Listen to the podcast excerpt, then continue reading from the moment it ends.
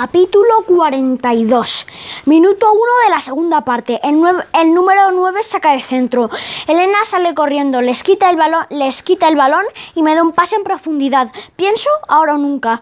Amago un regata al 9 y me voy por el otro lado. Le hago un túnel a otro jugador. Regateo a una chica muy alta del Santo Ángel. Sigo corriendo como si me fuera la vida. Dejo atrás a otro jugador rival. Le hago un sombrero al defensa central. Entro en el área.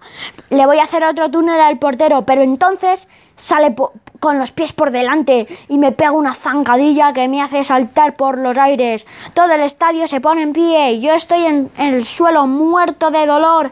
Levanto la vista y veo a Gordillo. Seguro que no pita nada. Siempre está en contra nuestra. Todo esto es una conspiración. Pero entonces Gordillo se lleva el silbato a la boca y pita penalti.